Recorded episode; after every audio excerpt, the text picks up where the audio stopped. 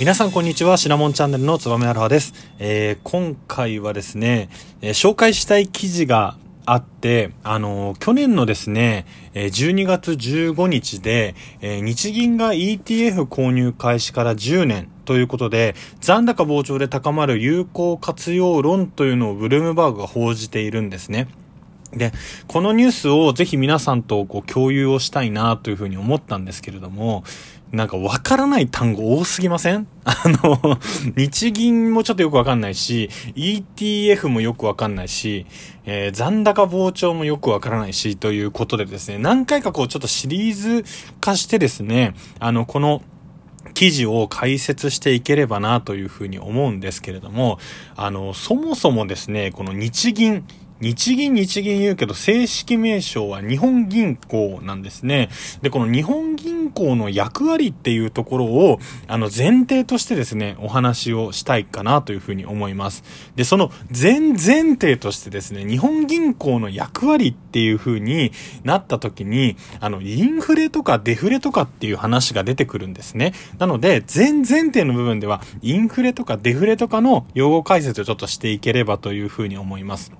で、そもそもですね、日本銀行というのは何のためにあるのかというとですね、我々一般消費者が直接、えー、なんていうかサービスを受けたりとか、えー、行って何か手続きをしたりっていうことはないです。ただ、一番身近なところで言うと、あの、我々が持ってる1000円、2000円、5000円、1万円のお札っていうのは、日本銀行の国立印刷局というところが発行をしています。なので、日本銀行の役割の一番大きな点が、お札をすることなんですね。効果に関しては日本国が、えー、発行というかですね、してるんですけれども、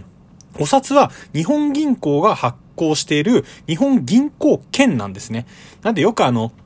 なんて言うんですかね、あの、人生ゲームの時とかに、あの、お札とかでですね、あると思うんですけれども、あれのような感覚なんですね。ただまあ、国が、まあ、えー、管理する日本銀行が発行してる券なので、我々は1万円を1万円として使うことができるんですね。で、またですね、政府の銀行としての役割っていうのもあります。あの、政府がですね、例えば、えー、コロナ対策にお金を使いたいとか、あとは公務員の方々のお給料を支払いたいっていう時に、じゃあどうやってお金を集めるのかというと、えー、日本銀行から、まあ、お金を借りるというかですね、お金を出してもらうんですね。なので、政府がお金を借りるための銀行として日本銀行も存在をしています。で、三つ目ですね。銀行のための銀行ということで、我々あの、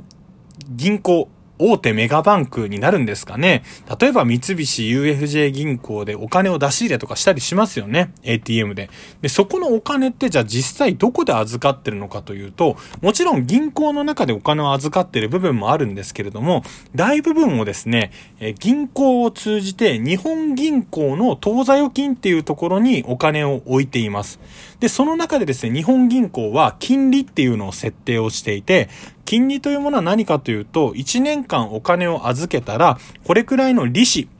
利息ですね、をお支払いしますよっていうのが金利なんですけれども、まあ、日本銀行は、えー、数々のですね、銀行から預かったお金に対して利息をつけてお金を預かってるというような銀行のための銀行という役割があります。なのでこの大きく分けて3つですね。まずはお金をすること。あとは政府のための銀行。あとは銀行のための銀行っていう役割を担っています。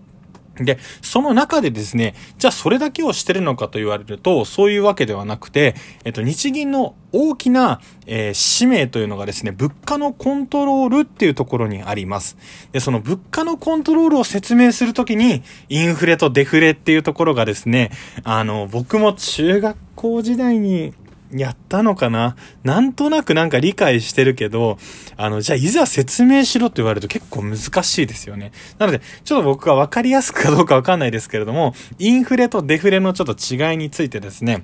お話をしていきたいと思います。なので、あの、これ聞いていただいて、もしあの、息子さんとか、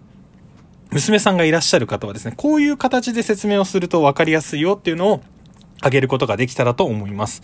え、僕はですね、あの、ハンバーガーが大好きなので、あの、例えばですね、あの、なんだろうな、ビッグマックでも何でもいいんですけど、ハンバーガーがこう500円で買えたとします。えー、500円で買えるってことは、当然手元にですね、現在500円を持っていれば、ハンバーガー1個と交換というかですね、買うことができます。ただですね、そのハンバーガーの値段が1000円に値上がりをしてしまったら、まあ、倍になってしまってるので、500円じゃ足りませんよね。あと500円足して、1000円出さないと買えなくなってしまうと。まあ、これはですね、ハンバーガーの価格が、価値というかですね、価値が上がって、お金の価値が下がってしまったという状態になるんですね。で、この状態が続くことをですね、インフレーション、インフレと言います。簡単に言うと、お金の価値はまあ今の場合だと変わらずに、物の価格が上がってしまうということですよね。だこれ、聞いてるとなんかすごい嫌だなというか、なんかまた値上げかっていうような感覚になりますよね。で、その反対、デフレというのはですね、まあ同じ設定で言うと、ハンバーガーが500円出すと買うことができますと。で、まあ今ですね、まあ500円を払えばハンバーガー1個ですけれども、ハンバーガーの値段が250円になったらですね、今度は2個買うことできるんですね、500円持ってると。まあ、ということでですね、これはインフレと逆で、物の価値が下がって、お金の価値が上がるということなんですね。まあ、この状態をデフレーション、略してデフレというふうに言われます。今の説明わかりやすかったですかね？どうかな？あんまり まあ、簡単に言うとですね、まあ、物の価格が上がったり下がったり、お金の価格、価値が下がったり上がったりっていうのが、まあ、インフレとデフレになるんですけれども、じゃあ、一般的な消費者から見たときですね、500円でハンバーガーが買えなくなる世の中よりかは、500円でハンバーガーが2個買える世の中の方がいいことかなっていうふうに思いませんかね。ただ、それがですね、経済全体で見てみるといいことではないんですね。あの、まあ、よく僕マクドナルドに行くので、マクドナルド側の立場にちょっと立ってですね、考えたときに、まあ、どんどん250円でハンバーガーが、えー、売れてしまうとですね、じゃあ今度は価格を下げないと、物が売れなくなってしまうんですよね。まあ、世の中にですね、食べ物屋さんがマクドナルドだけだったら、もしかしたら値下げをする必要ないのかもしれないんですけれども、例えば他にモスバーガーとか、バーガーキングとかロッテリアっていう、いろんなハンバーガー屋さんがある中で、どんどんどんどん価格競争で価格を下げていってしまうと、企業側から見ると値段を下げざるを得ない。値下げ競争に巻き込まれるっていうのでですね、企業の方は困っちゃうんですね。そうすると、企業で働いてる従業員の方々の給料は、まあ企業はもちろん売り上げが増えずに、もう利益も出ない中で人を雇用して、そこにいる人たちに賃金を払いますよね。で、そうなると、今度はそこで働いてる人たちも、お金がどんどんどんどんなくなっていってしまうと。で、そうすると結果的には、経済全体的に、右肩下がりのムードが出てきてしまうというのが、あの、デフレの負のスパイラルと言われるものなんですね。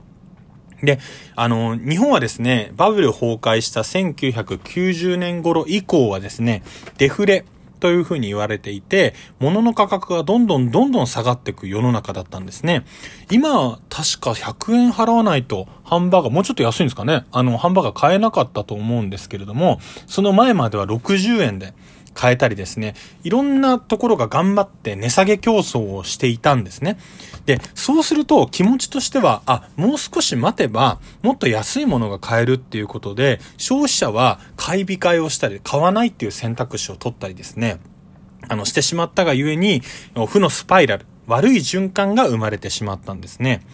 だとしたら、まあ、デフレは悪いんだったらそんなにインフレがいいのかよと。言うとですね、インフレもそんなに良くないんですね。あの、まあ皆さん記憶にあるかわからないですけれども、あの、オイルショックというですね、あの、石油が世界的に不足をしている時期っていうのがですね、1970年代にあってですね、その時は日本もインフレが起こりました。というのが、石油で作ってる製品っていうのの代表例がトイレットペーパーだったみたいなんですね、当時。で、石油がなくなる、トイレットペーパーもなくなる、今のうちにトイレットペーパーを買わなきゃということで、物の価格が一気にドカーンと上がっちゃったんですね。トイレットペーパーが、えー、今まで300円くらいで買えてたんですけど、次の週には1000円になったり、次の月には2000円になったりっていうことで、あの、一時期のマスク戦争を思い出しますよね。で、そうすると、今度はですね、お金がいくらあっても足りないっていう状態になりますよね。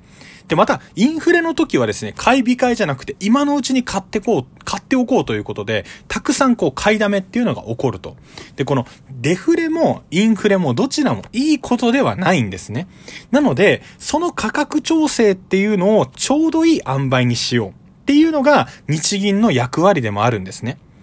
この調整というのが、お金をたくさんするか、お金を今度はすらないかっていうような判断になります。まあ、簡単に言うとですね、お金をこうたくさんすればですね、今度はみんなが今のうちにこう使っておこうというふうに思いますよね。というのも、お金がたくさんすられることによって、お金の価値は、まあ今まで1だったものが2になればですね、下がりますよね。そうすると、相対的に物の価格が上がって、インフレに徐々に進むんじゃないかということでですね、まあたくさん使うと。で、その逆のデフレっていうのもしかりで、そういった世の中に流れるお金のコントロールをしながら物価の安定を図るというのがですね、日銀の役割の一つでもあるんですね。皆さん分かりやすかったかなこれ。僕の中ではこう頑張って、あのー、説明をさせていただいたんですけれども、今あの前提として日銀ってどういうこと、役割をしてるのかっていうのをえお話をさせていただきました。じゃあ実際これから、まあ日本銀行が今考えてる政策とか、どういったことをして、こう、物の価格を安定させようとしてるのかっていうところについても今度お話しできればと思います。ありがとうございました。